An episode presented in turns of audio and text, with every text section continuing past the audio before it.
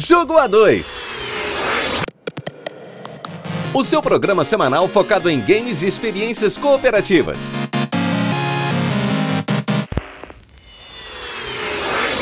O Jogo A2 é um programa totalmente independente que reflete apenas a opinião de quem o apresenta. O conteúdo é feito visando a informação e entretenimento e em momento algum tem o intuito de ofender ou chatear alguém. Se você gosta do que você ouve aqui, considere nos apoiar avaliando os nossos episódios no seu agregador de podcast favorito, ou então compartilhando esse episódio com seus amigos. Nossas redes sociais estão todas na descrição, assim como os demais links que podemos citar neste episódio. Então, sem mais delongas, vamos começar.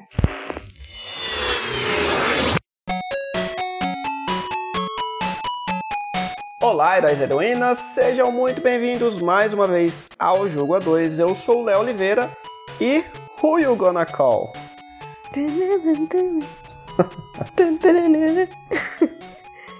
e eu sou Yasmin Martins, e correr de fantasmas nunca foi tão divertido. Hoje a gente vai falar sobre Luigi's Mansion 3.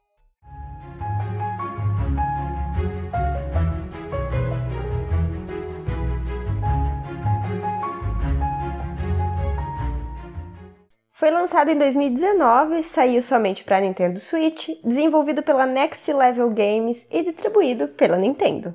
Bom, Luigi's Mansion 3 obviamente faz parte de uma série, né, de uma trilogia que começou lá no GameCube em 2001. É, inicialmente, ele foi anunciado com uma, uma, uma tech demo, né, no Shoshinkai que era um evento que a Nintendo fazia desde a época do Famicom, lá no Japão, para promover os jogos que ela estava lançando, né, os hardwares e tudo mais. Se eu não me engano, hoje em dia não, não existe mais esse evento, mas era algo que as revistas, né, principalmente a Nintendo Power, que, que era especializada em Nintendo, promovia bastante. E junto com o anúncio do GameCube e obviamente, do Luigi's Mansion, né, com, através dessa tech demo, eles anunciaram também o Game Boy Advance. É, um jogo com o protagonismo do Luigi não era bem uma novidade, mas eu acredito que o título né, do jogo ter o nome dele era, né? Porque no Super Nintendo a gente já teve o Mario is Missing, né? Que era um jogo que você jogava com o Luigi procurando Mario pelo mundo, mas até então, né, em 2001, no, nos anos 2000, a gente não, não tinha um protagonismo total, assim, do herói, né? E isso foi uma coisa bem surpreendente, né, olhando para trás. É, esse primeiro jogo, ele teve uma, uma boa recepção, principalmente por ser um jogo de lançamento da plataforma, e ele foi o 15º jogo mais vendido.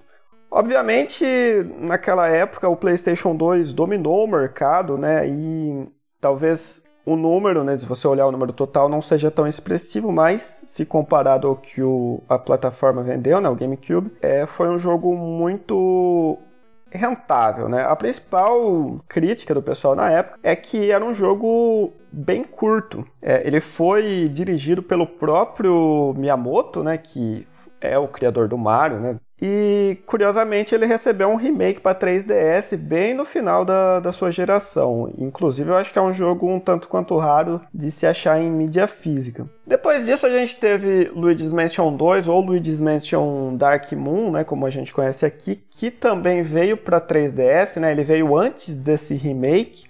E essa sequência já adicionou várias das mecânicas que a gente vai ver no Luigi's Mansion 3. Eu não joguei o primeiro, eu joguei bem pouco do, do Dark Moon. Mas é, de, do Dark Moon pro 3 eu sei que eles compartilham várias estruturas. É uma palavra que eu uso bastante, né? Falando do estúdio, a Next Level Games é um estúdio canadense e que é mais conhecido por trabalhar com franquias da Nintendo. Ele foi comprado né, e foi absorvido pela companhia e hoje só faz realmente jogos da Nintendo. Né? Os grandes destaques que a gente pode falar desenvolvidos por eles são o Mario Strikers, né, que é o, o jogo de futebol do Mario, do GameCube. Esse novo eu não, não, tenho certeza se foi feito pelo mesmo, pela mesma galera, né? O Punch-Out do Wii e o Federation Forces, aquela, aquele do Metroid que a gente até jogou um pouquinho já, né? Futuramente espero que a gente traga ele para o programa. É, mas pra gente partir para a história, né, só mais algumas informações. Esse terceiro jogo inicialmente tinha sido planejado para o Wii U, né? Ele foi anunciado em uma Direct em 2018, mas acabou que o Nintendo Switch é, apareceu, né? Foi muito bem recebido, então acredito eu que vários dos projetos que eram feitos, eram, estavam planejados né, para o Wii U, acabaram sendo migrados para o Switch, né? Assim como vários jogos que, fica, que foram lançados lá, né, e receberam um port para ele. Mas enfim, sem mais delongas, qual é o enredo do jogo? A história de Luigi Mansions 3, ela vai começar com um grupo de amigos, a gente vai ter ali o Mario, o Peach e o Luigi, três Toads e um cachorrinho fantasma chamado Polter Pup. Eles estão viajando para uma temporada de férias, já que eles foram convidados para curtir um tempo em um hotel com tudo pago, não dá para negar, né? Assim que a gente entra no hotel, a gente já nota que quem gerencia esse hotel são vários fantasmas que só estão ali disfarçados, é, ou uma tentativa de disfarce, mas é claro que os personagens eles não notam nada. Então cada um vai para o seu quarto e é aí que a trama realmente começa. Durante a noite, o Luigi acorda ouvindo gritos aí da, da Peach e dos seus amigos e ele resolve ir atrás para tentar entender o que, que aconteceu. E aí ele descobre que os seus amigos eles foram raptados e foram transformados em quadros pela própria dona do hotel. Então a gente vai precisar ajudar esses nossos amigos aí que estão presos e derrotar o grande vilão do jogo. É, e o vilão talvez não seja novidade, né? Mas é o King Boo, né? Sim. Que já é o vilão dos outros jogos. Então, eu acho que funciona igual o Mario, assim, né? Sempre o Bowser vai ser o vilão aqui a gente tem o King Boo. Mas bom, falando sobre a gameplay, né, como eu já tinha me adiantado, ela pega algumas estruturas do Dark Moon, né, que é o segundo título, mas a gente vai ter muito mais liberdade e uma física muito melhor. Então os comandos eles vão se resumir em correr, a gente não consegue pular, né? Eu, eu achei meio estranho no começo. Eu já tinha jogado o Dark Moon, mas já fazia muito tempo. E como eu joguei pouco, é, dá uma, uma certa estranheza, assim, né? A gente pode usar Poltergust, que é a arma do, do Luigi, né? Para fazer sucção de, de objetos e dos fantasmas, ou expelir também. A gente pode usar uma lanterna que serve para cegar esses fantasmas ou para resolver algum puzzle né, da área. A gente tem uma luz que parece uma ultravioleta, né, que revela objetos escondidos, né, objetos fantasmas. E a gente consegue também usar um estouro nos inimigos, que esse dá para dizer que é o pulo, né? Mas você não sai do lugar. Ele, ele serve para afastar os inimigos de você, né? Ou para derrubar algum, algum objeto. Mas também em algum, algumas situações dá para você usar para se elevar e usar como pulo, né? Funciona quase da mesma maneira. É, ainda a gente tem o Super Vacuum, né, que é uma habilidade especial que você consegue apenas em alguns momentos específicos ali, você não vai conseguir utilizar ela na hora que você quiser. E a gente tem o Guide, que não só serve como um clone do Luigi, como também ele é o segundo jogador, né? E ele vai ter habilidades exclusivas do personagem, que daí acho que você consegue falar melhor, né? Lembrando que tanto o Luigi quanto o Guigi, os dois também têm um desentupidor, porque a gente joga e puxa para conseguir destruir objeto, destruir caixa, jogar, de um, jogar um objeto de um lado para o outro, enfim. Ah, é, eu acabei esquecendo, né? É. Mas... Você, você, joga o desentupidor e puxa com o vácuo, né? Isso, exatamente. Mas fora todas as coisas que as habilidades elas são iguais ali, né? A gente vai ter a mesma basicamente a mesma função que o Luigi. Mas como nós somos feitos de gosma, né? O, o Guide é feito de gosma. Em alguns lugares somente ele consegue acessar. Então a parte de encanamento é sempre ele que vai. Se vai precisar passar por, enfim, alguma grade, ele que passa também, porque meio que ele consegue se desfazer e fazer de novo, assim, sabe?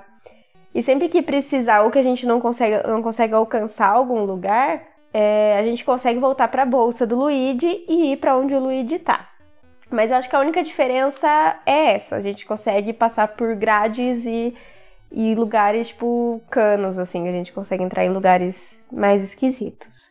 É, ele também é responsável, não sei jogando em um jogador, porque a gente não. obviamente jogou em dois, né? Mas só você conseguia sentir onde os Isso. fantasmas estavam, né? Os Bulls, no os caso, bulls. né? Que é um fantasma, vamos dizer assim, especial, né? Que você consegue caçar ali. É, ele treme, né? Ele, é, o controle vibra e o próprio Guide vai tremendo e essa essa habilidade vai ficando, tipo, vai tremendo mais rápido conforme você tá mais perto do, do Bu, assim. Fora tudo isso, a gente consegue comprar alguns itens também com o professor, que na verdade é quem vai ficar dando aí armas pra gente, incluindo o Guide, né? É quem vai entregar pro Luigi essa arma. Então a gente consegue comprar alguns itens é, que vão reviver a gente se a gente morrer, né? Que são uns ossinhos, assim. Então o cachorrinho, que é o Polter Pup, então, quando é cada vez que a gente morre, a gente usa automaticamente um ossinho desse e ele vai vir ajudar e ressuscitar e a gente volta de onde a gente parou com a energia cheia. É uma vida extra. É uma né, vida extra, isso. Só que você pode comprar uma certa quantidade, né, de desses é, ossinhos. São nove no total. Isso. E fora eles, você também consegue encontrar uns rastreadores dos bus, que a maioria das fases tem um um bu para você conseguir encontrar, que são esses extras assim e também as joias, que são os colecionáveis desse jogo. Então, cada fase a gente vai ter aí seis joias para conseguir encontrar e cada fase também a joia tem um formato diferente de acordo com o tema do andar, né? Isso. Ironicamente, esse jogo ele não se passa em uma mansão, né? Ele se passa em um hotel, como você falou da história. Né? É, mas isso funciona muito bem, né? Porque na mansão você vai ter basicamente o mesmo ambiente para explorar ali, né? Já no hotel eles conseguiram fazer um andar temático, né? E cada andar funciona como uma nova fase, vamos dizer assim, né? Então, ao iniciar uma fase, basicamente a gente tem que resolver do puzzles ali no ambiente, né, para conseguir progredir. Só que esses puzzles, eles ele vai exigir que você use todas as habilidades ali que você tem disponível até o momento para resolver esses puzzles, né, e conseguir pegar uma chave, né, para abrir a porta e progredir. E além disso, a gente pega o dinheiro em todo canto do hotel, né? O hotel você é... destrói o hotel inteiro. O hotel é cheio de dinheiro, é quase um simulador de destruição, né? Um simulador de vadiagem.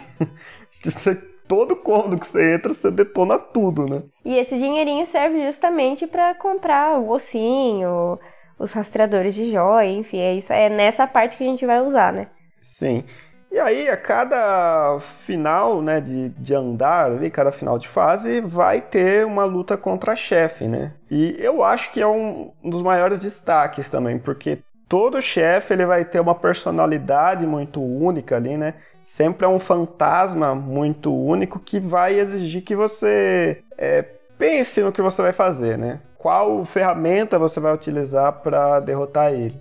É, ou, ou, através dos movimentos dele, né? O que ele está fazendo ali, porque os fantasmas, que são os inimigos comuns no jogo, você basicamente destrói eles usando a lanterna, né? Para atordoar, e daí você puxa eles com o vácuo. Igual fazem os caça-fantasmas mesmo, né? O chefe, obviamente, já não vai funcionar desse jeito necessariamente, né?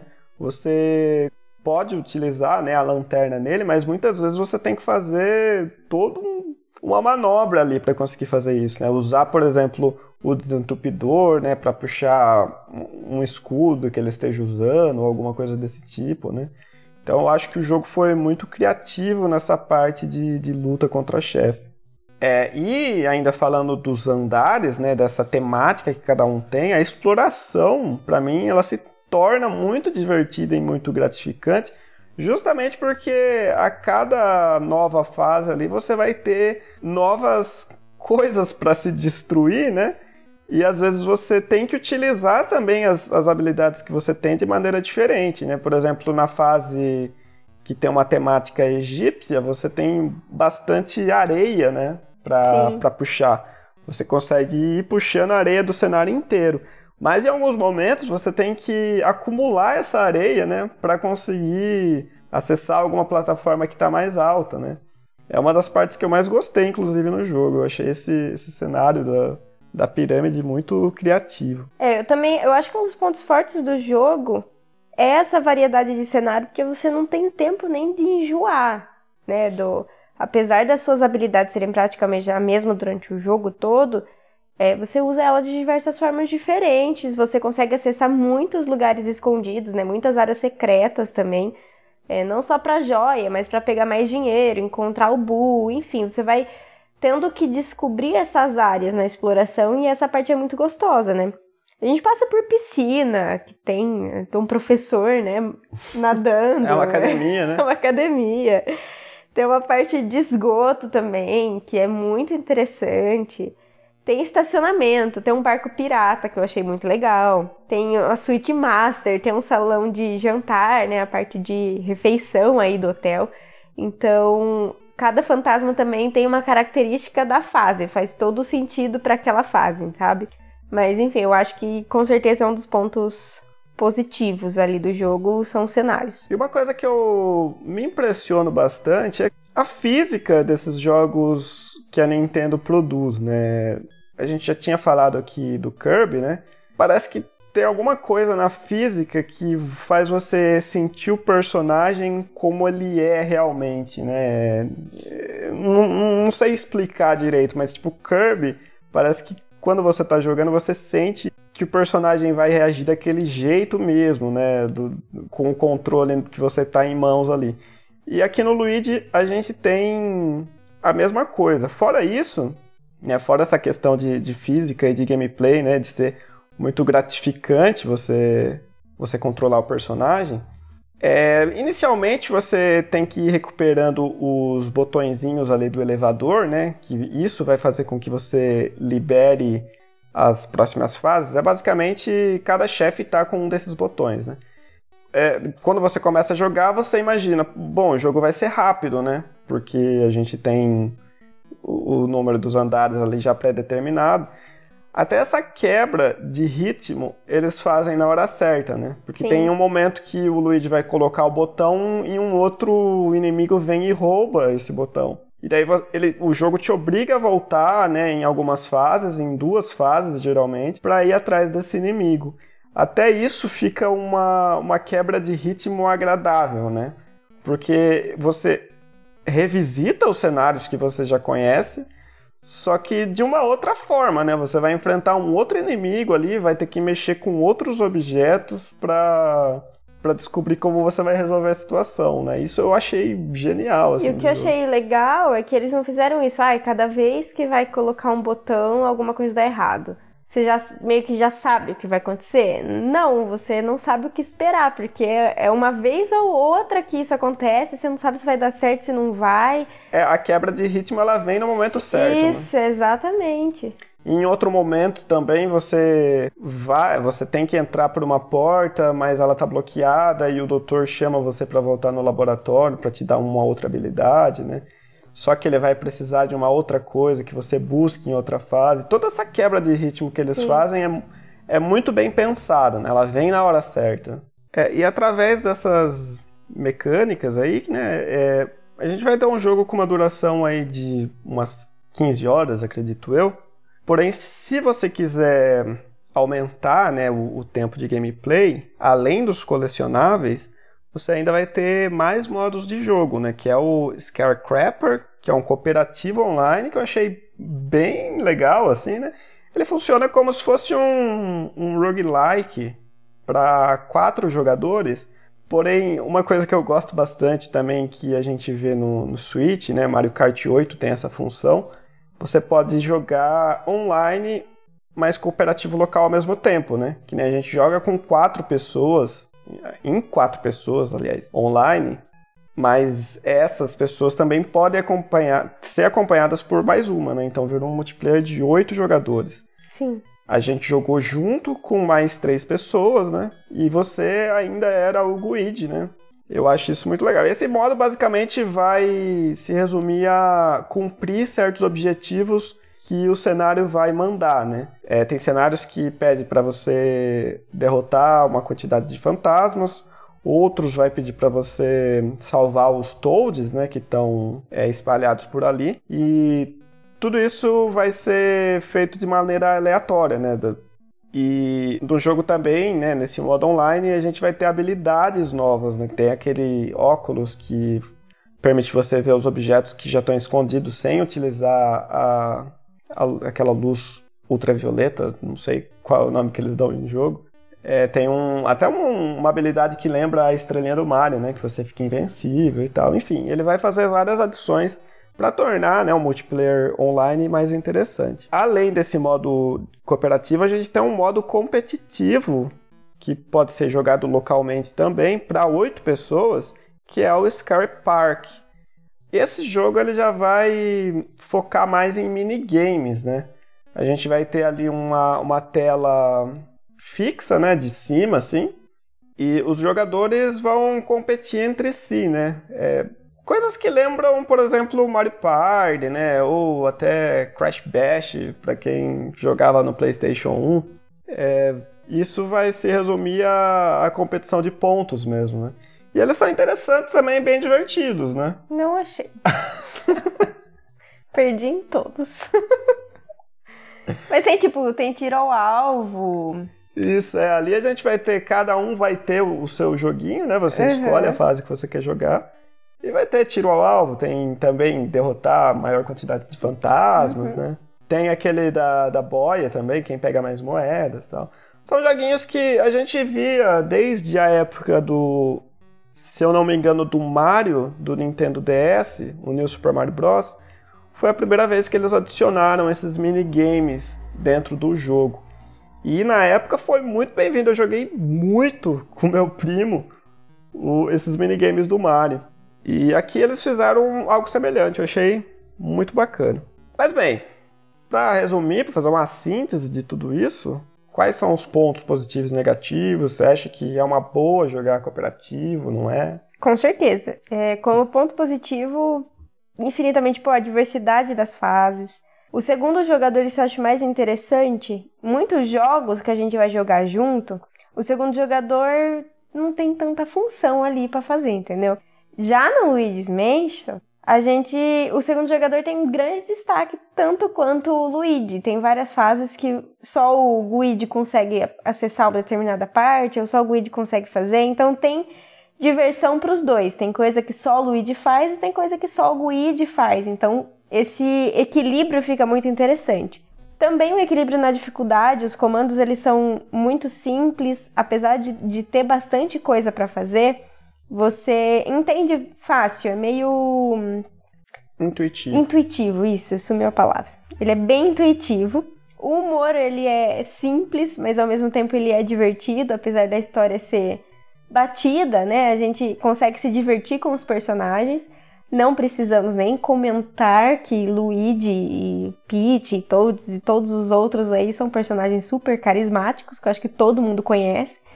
Então é impossível não gostar e não torcer por eles. Então, e é um jogo para qualquer idade, com toda certeza. Para família, para criança, para adulto, aquele que quiser jogar se diverte. Como ponto negativo, eu acho que se você quer explorar como a gente fez, pegar todos os bulls, pegar todas as joias, enfim.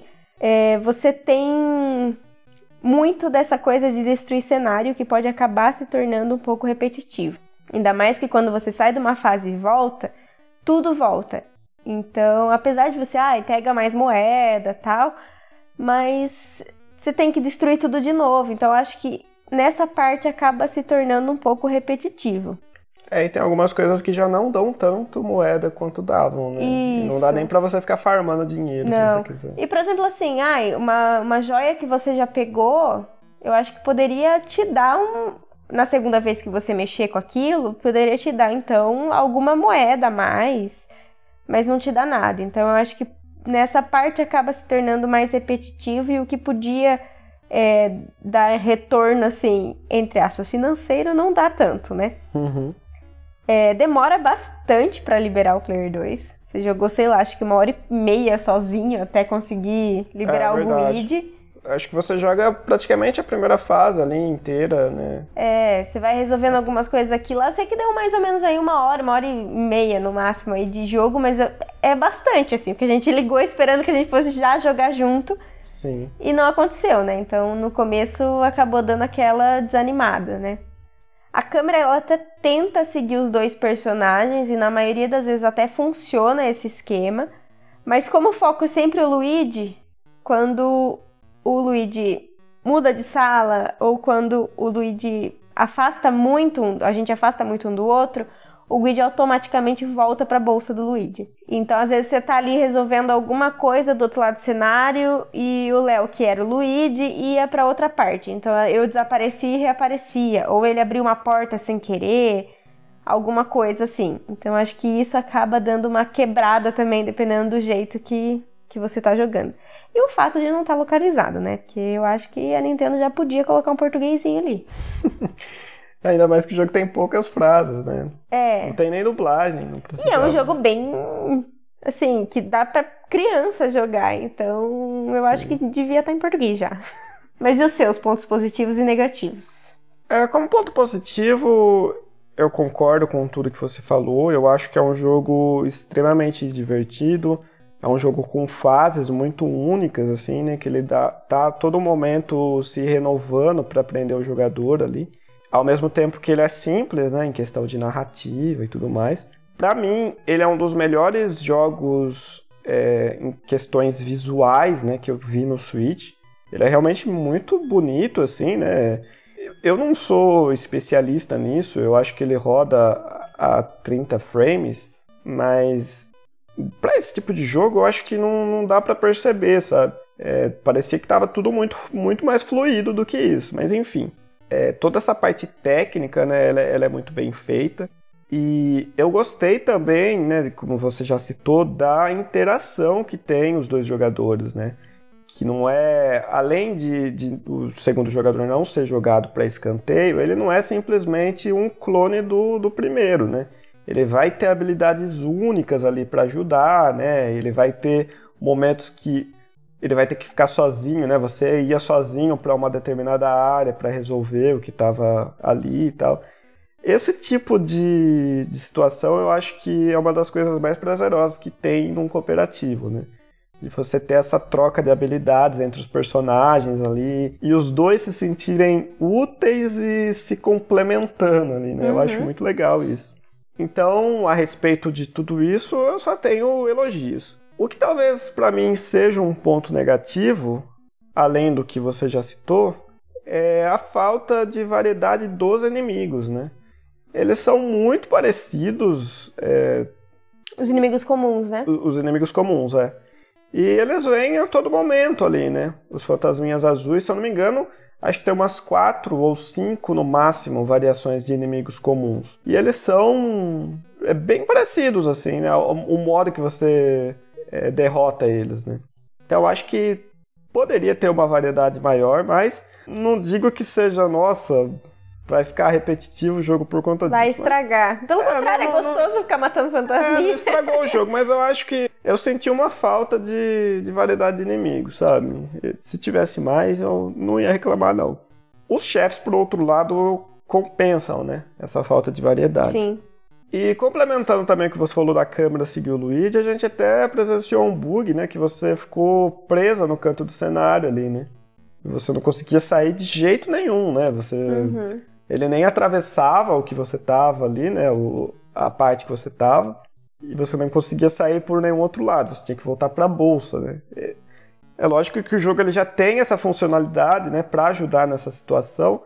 Mas não deixa de ser um bug, né? Você ficou presa sem ter opção de sair, né? Sim. E não, e não era uma situação onde você tinha que voltar, né? Normalmente. Eu só fui para um canto do cenário e você ficou presa no outro. Ah, e um, um, ponto positivo que eu esqueci também de falar é que eles usam o Virtual Boy para se comunicar no jogo. Caso você não conheça, o Virtual Boy foi um console de 32 bits da Nintendo que falhou miseravelmente, né? Ele tinha uma espécie de realidade virtual vermelha ali.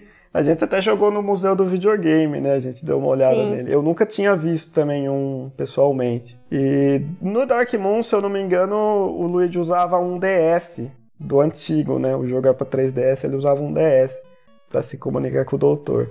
Aqui é o, o Virtual Boy, eu achei genial, assim. É, mas enfim, é só uma curiosidade. Eu, eu acho legal quando eles fazem essas referências, assim, de, de outras coisas, de outros jogos e tal. Mas bem, eu acho que é isso, né? Deu pra gente falar um pouco do jogo. Espero que tenha, como sempre, tenha sido claro, tenha sido organizado, né? Que a gente tenha conseguido se expressar bem. A gente tá tentando voltar no ritmo adequado, né? Teve carnaval, daí tivemos um caso de adoecimento. Então, a gente promete que a rotina vai voltar, né? Todas as quartas-feiras. Mas, enfim, são até coisas lá que a gente vai acontecem. tentando, né? É. Imprevistos acabam acontecendo. Ainda mais quando é relacionado à doença, né? Como você falou, a gente não tem muito controle. Não tem. Ninguém quer ficar doente. Mas a gente vai tentando liberar aí conforme a gente for conseguindo gravar. E a gente espera que as coisas voltem ao normal agora. Exatamente. Então, a gente fica por aqui e nos vemos na semana que vem. Até mais. Tchau!